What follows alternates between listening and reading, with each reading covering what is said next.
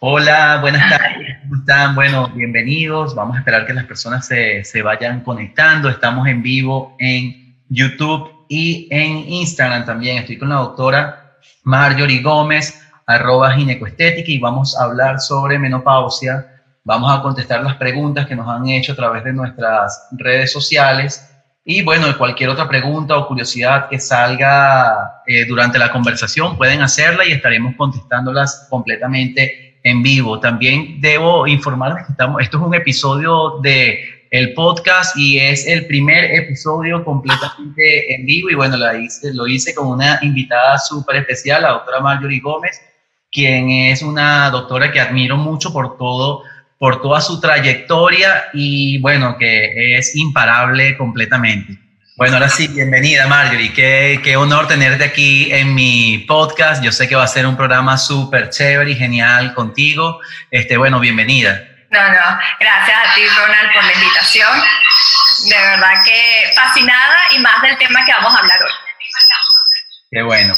Marjorie, yo con todos los invitados eh, empiezo preguntándoles cómo fue su formación académica, cómo, qué, qué lo llevó a hacer a tomar la especialidad, la decisión que, la, especialidad que tú tienes actualmente. ¿Puedes comentarnos así de una forma muy breve dónde fue tu formación médica y por qué te decidiste por el área de ginecología? Vale, eh, yo soy de Mérida, yo no soy de Valencia, soy de Mérida y estudié en la Universidad de los Andes, lo que fue mi carrera de médico, como especialista.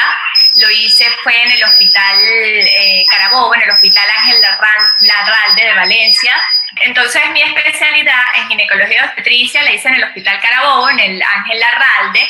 Y bueno, fíjate que yo en principio, mis dos primeros años de medicina, quería ser cardiólogo. Pero ya después, a partir del tercer año de medicina, que ya teníamos un poco más, íbamos a las prácticas y luego el cuarto año que empezamos con las clínicas, pues me, me me incliné mucho más hacia la parte de ginecología obstetricia, pero siempre quiero aclarar que siempre me gustó más la ginecología en realidad, no más que la obstetricia. Y hoy en día, pues básicamente ejerzo más lo que ejerzo en realidad es, la ginecología. Ya llevo como dos años que no, que no practico como tal la obstetricia.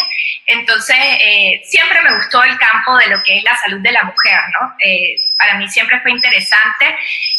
Y y sobre todo el, ayudar en la parte de la calidad de vida de la mujer y que hoy en día, pues como bien te dije, eh, me he abocado mucho a eso, ¿no? Eh, incluso pues tengo la especialidad también del área ginecológica, de la ginecología estética o la ginecología láser y lo que es la medicina funcional y regenerativa, ¿no? Que, que también pues viene a tomar un papel importante hoy en día en lo que es la medicina y como alternativas o tratamientos alternativos que le podemos ofrecer a nuestras mujeres cuando de repente el tratamiento convencional que siempre utilizamos pues no, de repente no, no es efectivo o necesita de, de un tratamiento coadyuvante, ¿no? Entonces, bueno, definitivamente eso es lo que eh, realizo en la parte de ginecología estética, pues como bien dijiste, eh, soy conferencista nacional e internacional de todo lo que es el área de cosmetoginecología o ginecología estética y pues he tenido la oportunidad incluso de ganar tres premios en casos de, ginecología estética a nivel internacional, ¿no? Entonces, bueno, nada, eh, como dijiste, es un resumen de lo que hago y de lo que me gusta hacer. Qué bueno, qué bueno, Marjorie. Este, no, de verdad que después yo te tengo que preguntar cuál es el secreto, porque yo creo que tú eres una persona imparable, siempre estás haciendo cosas, tienes muchas actividades y sobre todo eres muy activa a través de las redes sociales. De verdad que no sé de dónde sacas tiempo y tantas ganas de siempre estar informando y siempre estar comunicándole a, a tu... Eh, bueno, vamos a empezar en, en el tema. Este tema a mí particularmente me llama mucho la atención porque sabes que mi especialidad como cirujano oncólogo, especialista en el área de ginecología oncológica, muchas veces nos toca realizar eh, con extracción de ovarios y que la mujer pase o que la paciente pase por toda esa serie de síntomas asociados a la menopausia y también, bueno, todos los síntomas de, de, la menopausia de forma natural. Entonces, una de las principales preguntas que tenía nuestra audiencia era, vamos a definir un poco qué es la menopausia, cómo las pacientes pueden saber que están pasando por la etapa de la menopausia. Sí, fíjate, Ronald, eh, lo primero es tener en, eh, eh, en cuenta que cuando hablamos de menopausia es un año completo sin menstruación y esto ocurre es porque ya nuestros ovarios no producen hormonas. Entonces, al no producir hormonas, no vemos menstruación, pero sí tenemos que esperar un año completo para decir que una paciente está menopáusica o no, ¿no? Y está el término de menopausia precoz, que es aquella mujer que entonces está menos de 40 años de edad, que por supuesto entonces sufre de, la, de, de, esta, no sufre, sino que comienzan estos ovarios a disminuir su función y ocasionar lo que es eh, la menopausia precoz, ¿no? Entonces, eso es muy importante y tener en cuenta que la edad promedio en Latinoamérica de, de que llega la menopausia es entre los 49 a los 52 años de edad. Ok, perfecto. Y cuando hablamos de menopausia quirúrgica es cuando eh, la mujer se asocia a todos estos síntomas eh, cuando es provocado por una cirugía, ya sea por una histerectomía sí. o una oforectomía. Sí, fíjate que yo tengo acá porque siempre te preguntan, ¿no? Porque a veces cuando piensan en histerectomía, pues dicen, eh, bueno, es que me quitaron los ovarios también o me quitaron el útero también o solamente me quitaron el, el útero y me dejaron los ovarios. Entonces eso es importante que sepamos si yo tengo acá el útero, fíjense, el útero y los ovarios, pueden existir histerectomías en donde dejan los ovarios. Entonces, esas pacientes que son jóvenes que todavía tienen los ovarios, pues por supuesto esos ovarios van a seguir funcionando. Mientras que hay otras pacientes que sí le quitan tanto el útero como los ovarios y ellas pasan de estar en un estado en el que tenían hormonas a una disminución brusca de hormonas. Pienso que incluso estas mujeres que son histerectomizadas, que se le quitan los ovarios y el útero, eh, son mujeres que sufren mucho más porque es un cambio repentino y brusco entre antes de la cirugía y posterior a la cirugía. ¿Y cuáles pueden ser esos síntomas que siempre nos preguntan, cuáles pueden ser los síntomas que están asociados a la menopausia? Sí, bueno, en cuanto a los síntomas asociados a la menopausia, yo no sé si okay, aquí estoy todavía, tenemos que son muy variables. Es importante que nuestras mujeres sepan que eh, no todas van a presentar todos los síntomas, algunas van a presentar uno que otros síntomas y eso es importante que lo tengan en cuenta, ¿ok? Cuando hablamos de síntomas, pueden comenzar desde tres años antes de esa edad promedio de la menopausia que les comenté. Es decir, si la edad promedio es entre los 49 y los 52 años de edad, quiere decir que a partir de los 46, 45, 46 años puedes comenzar a tener síntomas. Esta para las pacientes que no han sido operadas o no han sido intervenidas, ¿ok? Y para las pacientes que han sido histerectomizadas, ya después del primer mes de la cirugía, comienzan a presentar síntomas. ¿Cuáles son los síntomas más frecuentes? Tenemos disminución de la energía, nos sentimos como fatigadas, sin ánimo, sentimos la habilidad emocional, pasamos a la depresión, a la angustia, incluso son mujeres que lamentablemente son tratadas con antidepresivos y finalmente el problema es hormonal, ¿ok? Tenemos lo que es el problema del insomnio, del sueño, eh, tenemos lo que es la parte del metabolismo, el metabolismo cambia, aumentamos más rápido de peso, no sabemos qué está sucediendo, estamos haciendo lo mismo y resulta que de manera fácil aumentamos de peso, la disminución de la libido, del deseo sexual, ¿no? Y son síntomas que se comienzan a presentar poco a poco y vuelvo y repito, no lo van a presentar todas o no van a presentar todos los síntomas. Incluso puede presentarse lo que es la resequedad vaginal, que les puede ocasionar dolor durante las relaciones sexuales, que hay momentos que no logran como identificar qué es lo que está pasando. Entonces, eh, resulta que hay un problema de lubricación y todo tiene, tiene que ver o está relacionado justamente por esa disminución hormonal, y, y bueno, y tenemos también, por supuesto, lo que es la alteración de la menstruación. Eh, tres años antes de que quizás venga esa menopausia, posiblemente nuestras menstruaciones venían muy regulares y ya luego entonces comienzan a faltar, ¿no? Faltan dos meses, faltan tres meses, hasta que definitivamente pues desaparece lo que es la menstruación. Hay, hay muchos tabús en relación a la menopausia. Hay mujeres que piensan que casi que la vida se acaba cuando llega la menopausia, ya no van a vivir, no va, va, a disminuir su calidad de vida y que tienen que acostumbrarse a que no pueden mejorar su calidad de vida y eso es completamente falso. De hecho, en la parte de oncología, eh, nosotros cada día hacemos eh, cirugía mínimamente invasiva. De hecho, en pacientes con cáncer de cuello uterino no tenemos por qué asociarlo a una forectomía. O sea, no forma parte del tratamiento radical. Y cada día creo que hay como una tendencia, incluso en casos de cáncer de ovario, en cáncer de endometrio, se habla también de, cirugías conservadoras en casos bien seleccionados y en estadio eh, temprano. Entonces es muy importante que las pacientes acudan a su médico, a su médico ginecólogo, si estás pasando por esta etapa de la menopausia y veas qué se, qué se puede hacer. No se acostumbren a estar con esos síntomas y, y vivir toda la vida así. Mario, una pregunta, ¿y qué pudieran hacer estas pacientes cuando sienten esos síntomas?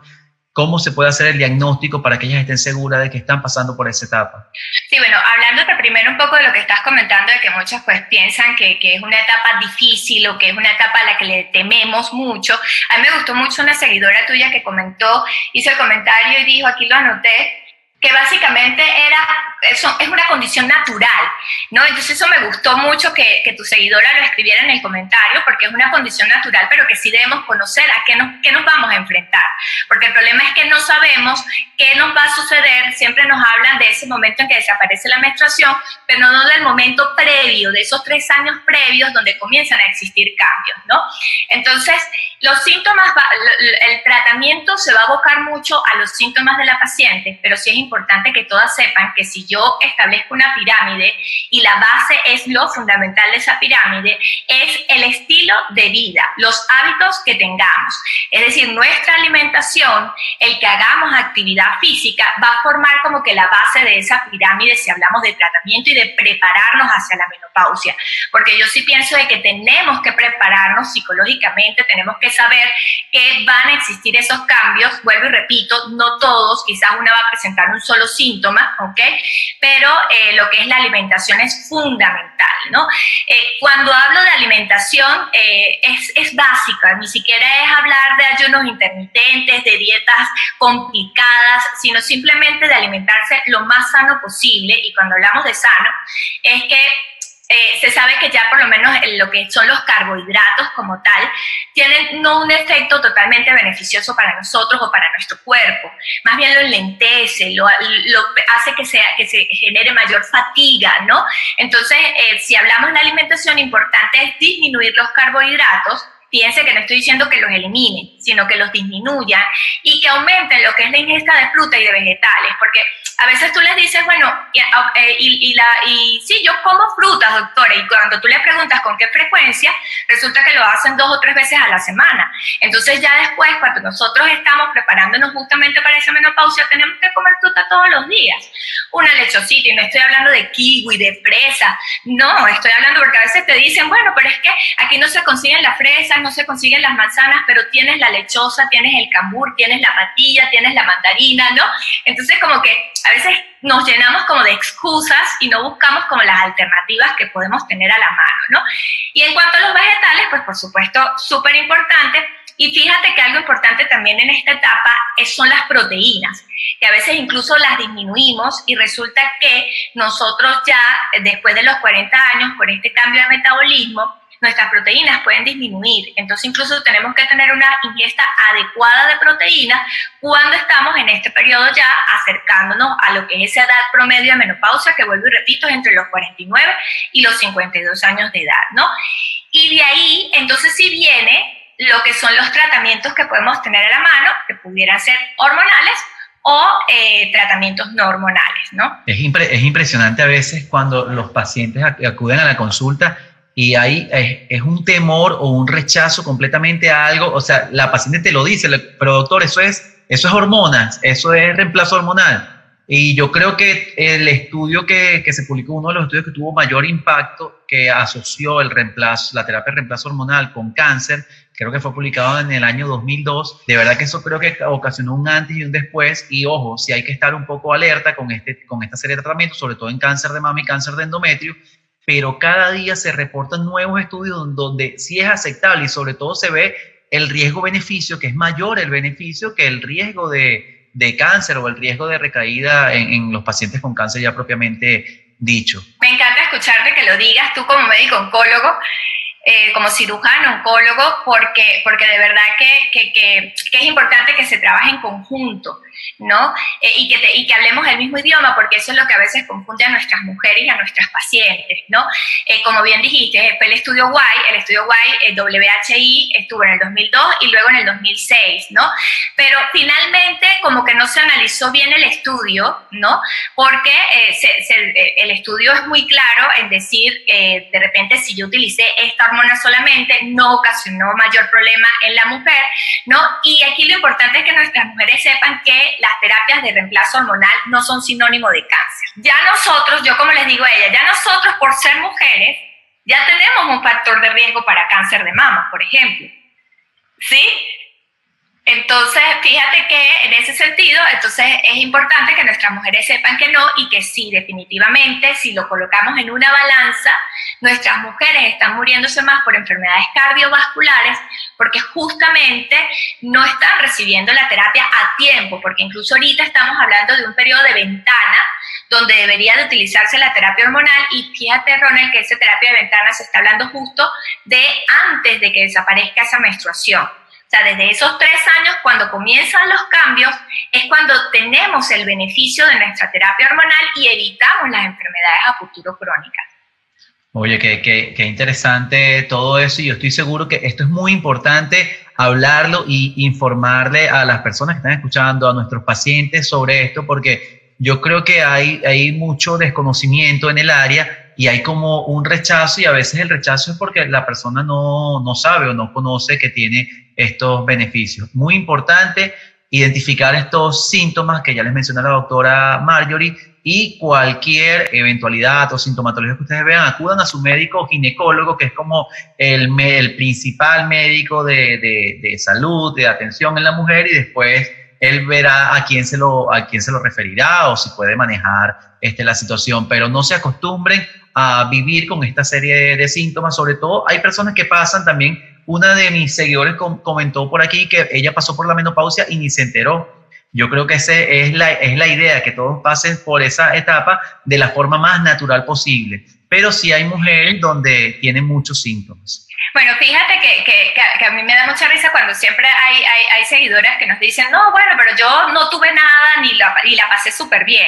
Y resulta que el porcentaje de esas mujeres que la pasan súper bien y que gracias a Dios les sucede eso es un 30% solamente. O sea que tenemos un 70% de mujeres sufriendo, porque en realidad están sufriendo con los síntomas que aparecen y como tú dices, como no los logran identificar, pues piensan que quizás es el día a día, es el trabajo, Sí, cualquier otra cosa lo puede estar ocasionando, pero no detectan que es esa disminución de las hormonas que les está ocasionando el malestar, ¿no? Y de verdad que cuando tú tratas lo que es, esta, esta, etapa tan importante para nuestra vida, y por lo menos en Venezuela, que, lamentablemente pues hemos estado en falla con terapia hormonal, tú te das cuenta de cómo puede afectar la calidad de vida de la mujer, porque si bien les mencioné los síntomas, previos, los, síntomas eh, eh, básicos o, los principales, pues resulta que también vienen las infecciones urinarias recurrentes, vienen las infecciones vaginales recurrentes, viene la pérdida de orina al hacer algún ejercicio, algún esfuerzo brincar, estornudar, ¿no?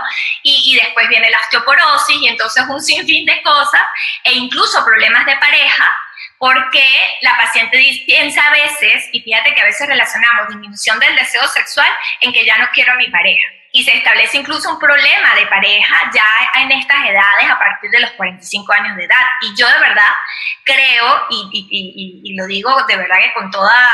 Eh, eh, y con la experiencia que tengo y que me ha llevado mis consultas, que, que, el problema que a veces suscita o se presentan en pareja luego de los 45 años tiene que ver mucho con esta disminución de las hormonas y que no, nos, no logramos identificar de forma inmediata lo que está sucediendo. Y si, y si el hombre no tiene información sobre eso, la pareja de, de, esa paciente dice, no, ya mi esposa no me quiere, ya mi esposa no me ama, no quiere estar conmigo. Fíjate qué grave. No me busca, a mí me toca, a mí me toca estar como en una balanza, o, eh, no, no ni para un lado ni para el otro, sobre todo porque a mí muchas veces, recientemente tuve una paciente de 20 años de edad que pasó por un cáncer de cuello uterino y ella tuvo que ser sometida a, una radioterapia y toda esa serie de síntomas, imagínate, pasar por una menopausia a los, en los, a los 20 años de edad. Y tuve yo que decirle, mira, es un manejo en conjunto que hay que hacer con endocrinología, porque además del cáncer, ella tiene que protegerse de osteoporosis, tenemos que prevenir enfermedades claro. mantener un estilo de vida más saludable para que ella pueda tener mejor calidad de vida. Porque si no, va, a tener, eh, va a ser una osteoporosis a los 40 años o, o eh, enfermedades de hipertensión arterial, otras enfermedades cardiovasculares y todas las consecuencias que puede traer si no se trata esto de forma adecuada. Pero también a veces me toca el otro punto de vista, que es que la paciente me llega con un quiste ovario y me dice a los 30 años, me dice, doctor, quíteme todo porque yo no quiero sufrir más de esto. Hay que orientarla también y decirle, mira, ya va, pero es que ese ovario ahí puede funcionar 20 años más, 15 años más y te va a brindar calidad de vida. No es nada más quitar eso por, para prevenir un cáncer o para prevenir un, tumor. No en todas las pacientes. Hay casos que uno puede seleccionarlo dependiendo de, los antecedentes hereditarios o de pruebas que hagan que aumenten el riesgo. Por ejemplo, las pacientes BRCA, pero bueno, eso ya es otro tema. Pero te estoy comentando lo que me pasa a mí en la consulta el día a día. Sí, ¿no? Y que también a uno les llega y te dicen, ¿no? Doctor, ¿usted qué opina? Pero será mejor que me quite de una vez el útero. Y tú dices, pero ya va, muchacha. O sea, si uno como médico, incluso, bueno, no sé si te pasa, Ronald, pero uno como médico siente mucho respeto hacia la cirugía, ¿no? O sea, ya va, espérate, una cirugía no es cualquier cosa, porque no está el riesgo solamente per se de la cirugía, sino el riesgo anestésico, el riesgo postoperatorio. O sea, son muchas cosas que debemos tener en cuenta cuando estamos hablando de una cirugía. Pero sí, ciertamente hay un grupo de pacientes que a veces te llega y pues por la angustia y por el miedo y por la falta de información, porque la angustia y el miedo se da justo por la falta de información, pues por supuesto llegan hasta a pensar pues justamente hacerse una esterectomía, quitarse los ovarios, ¿no?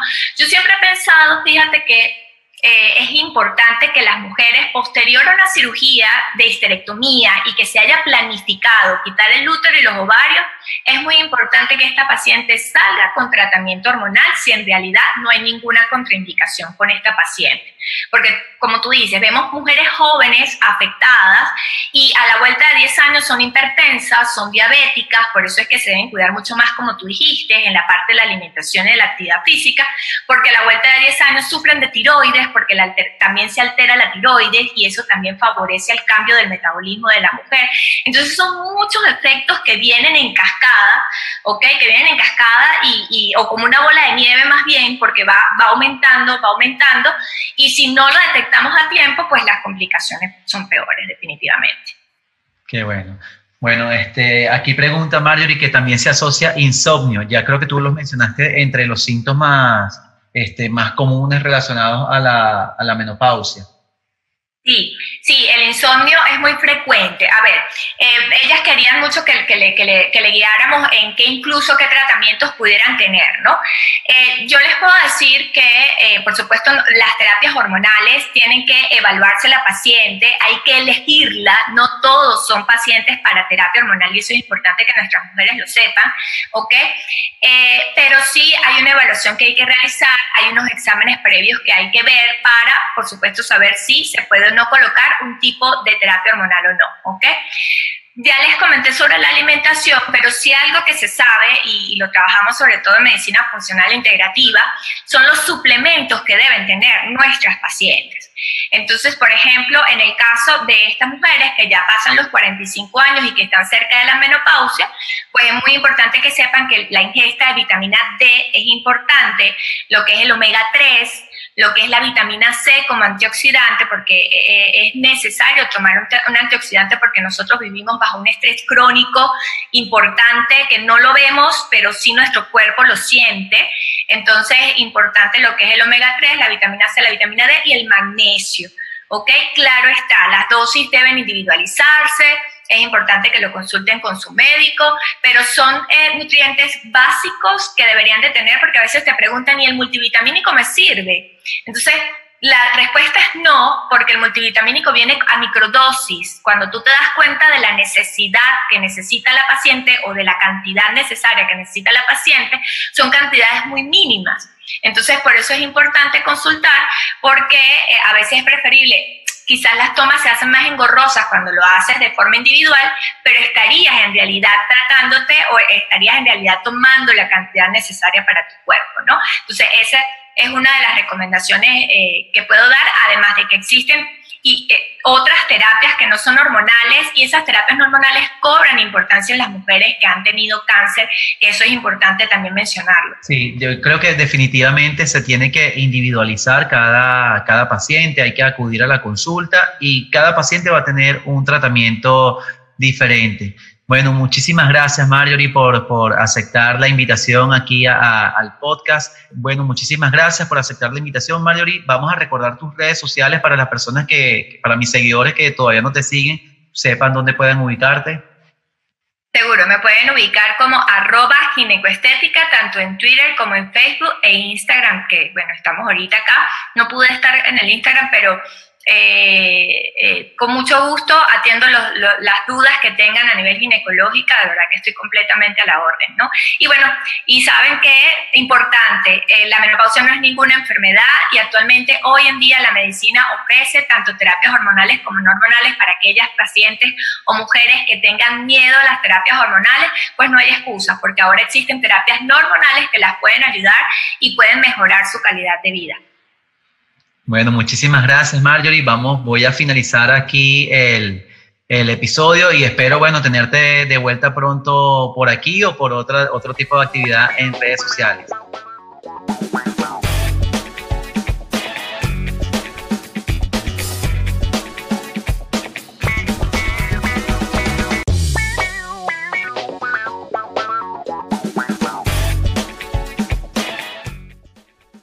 Si te gustó el episodio puedes darle un like o suscribirte a nuestro canal. Próximamente estaremos publicando nuevos episodios de este podcast que es dedicado a la salud. Muchísimas gracias a todos por su atención.